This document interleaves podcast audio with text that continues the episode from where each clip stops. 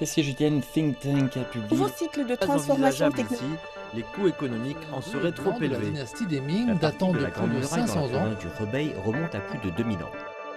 Cette semaine en Chine. Cette semaine en Chine. Suivre l'actualité chinoise de la semaine avec Bamboo Studio.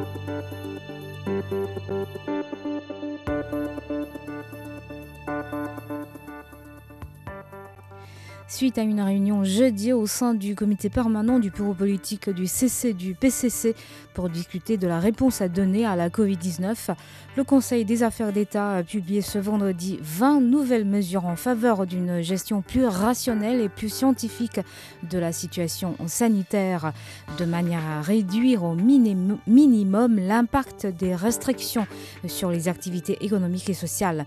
Les mesures comprennent entre autres la réduction des durées de mise en quarantaine et d'observation sanitaire, la simplification du classement des zones à risque en ne laissant subsister que deux catégories, à savoir la zone à haut risque et la zone à bas risque, l'interdiction d'étendre le test PCR massif dans des zones sans risque et la mise à fin du circuit breaker dans la gestion des vols internationaux. Les chiffres finaux ne sont pas encore sortis, mais la journée du double 11 cette année a encore une fois confirmé la résilience de la consommation chinoise. Les grandes plateformes en ligne ont toutes affiché de nettes augmentations de leurs ventes. Le guichet électroménager de JD.com a vendu plus de 15 millions d'appareils en espace de 28 heures. Des magasins sur Tmall d'Alibaba ont réalisé des chiffres d'affaires jusqu'à 10 fois plus importants par rapport à la même euh, journée de l'an dernier, malgré les restrictions sanitaires qui doivent impacter la livraison des marchandises. On compte sur ce plus grand événement du shopping euh, dans le monde euh, pour euh, booster la consommation chinoise. 290 000 marques chinoises ou internationales participent à l'événement de cette année contre 27 seulement en 2009 lors de la première édition du festival. Les rideaux sont tombés euh, jeudi 10 novembre sur la cinquième édition de la CIE, Exposition internationale d'importation de Chine. 145 pays, régions ou organisations internationales ont été présents à l'événement. 2800 entreprises venant de 127 pays et régions sont venues à Shanghai pour euh, exposer leurs produits et articles dernier cri. De gros contrats ont été signés et plus de 2 milliards de dollars d'accords ont été conclus entre entreprises chinoises et partenaires internationaux dans les domaines des équipements techniques, des produits de base, de l'écologie et de l'économie d'énergie. Plus de 70 participants ont par ailleurs confirmé leur présence euh, pour l'édition en 2023. ET7, le dernier modèle de NIO, constructeur de voitures électriques chinois, a remporté le prix du Volant d'or Das Golden Lenkrad, décerné par le magazine allemand Autobild. NIO est ainsi devenue la première marque automobile chinoise à décrocher ce prix, euh, ce prix prestigieux, lancé en 1976, considéré comme l'un des plus grands honneurs de l'industrie automobile mondiale. NIO est débarqué en Europe en 2021 avec un modèle lancé en Norvège.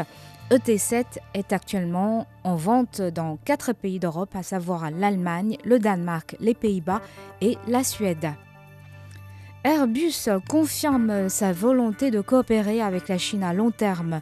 L'avionneur européen vient de déclarer que son usine d'assemblage à Tianjin est désormais capable de construire le modèle A321 et que le premier appareil A321 Neo sera livré début 2023. Le nouvel avion est capable d'accueillir à la fois euh, 244 personnes à bord et a une autonomie maximale de 8700 km.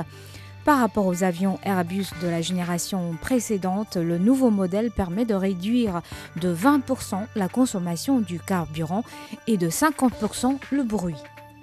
Xiao Ice, société d'intelligence artificielle basée à Beijing, a déclaré avoir levé euh, un fonds de 1 milliard de yuan pour investir davantage dans le développement de robots virtuels. Fondée par l'antenne chinoise de Microsoft, Xiao Eyes, comme Siri d'Apple ou Alexa d'Amazon, a été conçue pour créer un chatbot capable d'interagir de manière empathique avec euh, les humains. En 2020, il s'est séparé de Microsoft pour devenir une entité indépendante spécialisée en intelligence artificielle. Évaluée aujourd'hui à 2 milliards de dollars, Xiao Ice compte 660 euh, millions d'utilisateurs asiatiques en ligne équipe euh, plus d'un milliard de smartphones et collabore avec 60% des constructeurs d'automobiles intelligents sur le marché. 24 villes chinoises dont Beijing, Tianjin, Chongqing et Guangzhou sont désignées par le gouvernement pour accueillir un projet pilote de construction intelligente. Il s'agit, de rénover l'industrie du bâtiment de manière à promouvoir euh, l'utilisation des technologies informatiques, dont notamment l'Internet des objets, le Big Data et le BIM, Building Information Modeling. La valeur de l'industrie chinoise de, la réalité virtuelle euh, devrait dépasser à l'horizon 2026 48 milliards de dollars. Euh, l'objectif est annoncé dans un plan de développement publié cette semaine par le gouvernement chinois. Le document parle de faire émerger 100 euh, entreprises à forte capacité d'innovation de construire 10 clusters industriels de premier plan à rayonnement régional et de développer 10 plateformes prestatrices de services. Zhuhai, dans le sud de la Chine, accueille depuis euh, mardi 8 le 14e Salon international de l'aviation et de l'aérospatiale de Chine. Parmi les appareils sophistiqués qui attirent l'attention des visiteurs, le Scorpion D à double queue un grand drone quadrimoteur, le tout premier du genre dans le monde. L'aéronef développé par la Chine est long de 10,5 mètres, haut de 3,1 mètres, a une masse maximale au décollage de 4,35 tonnes, une charge utile maximale de 1,5 tonnes et un volume de chargement de 5 mètres cubes. L'appareil peut être utilisé dans le transport du fret, l'ensemencement et autres opérations dans divers domaines. Je vous invite à présent de suivre notre correspondante Chufefei euh, pour voir euh, quels sont les autres appareils qui sont démontrés au salon de Zhuhai. Au salon de cette année, nous pouvons voir le G20, un avion de chasse furtif qui a atterri pour la première fois à Zhuhai, et le Y-28, la version de ravitaillement de Y-20 qui a fait ses débuts au salon de l'aéronautique et qui a volé sur place. Nous pouvons également voir le Comac C919, un avion de ligne milliardaire moyen courrier qui est apparu pour la première fois au salon de l'aéronautique, après avoir obtenu sa certification.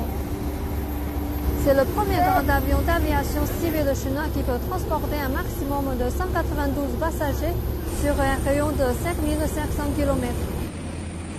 Nous pouvons également voir l'équipe de démonstration aérienne 1er août, connue sous le nom de garde d'honneur du ciel bleu chinois, qui cette année participe pour la dixième fois à l'événement.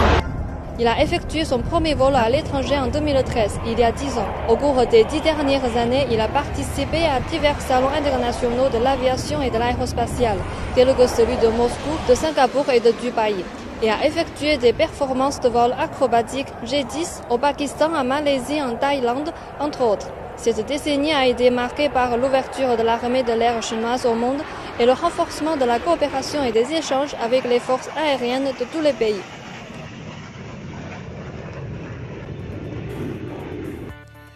Fei, notre journaliste euh, qui a été sur place à Zhuhai. La 14e session de la conférence des parties contractantes de la Convention de Ramsar sur les zones humides se tient du 5 au 13 novembre à Wuhan, chef-lieu de la province du Hubei, dans le centre de la Chine. Et c'est la première fois que la Chine accueille cette conférence euh, internationale.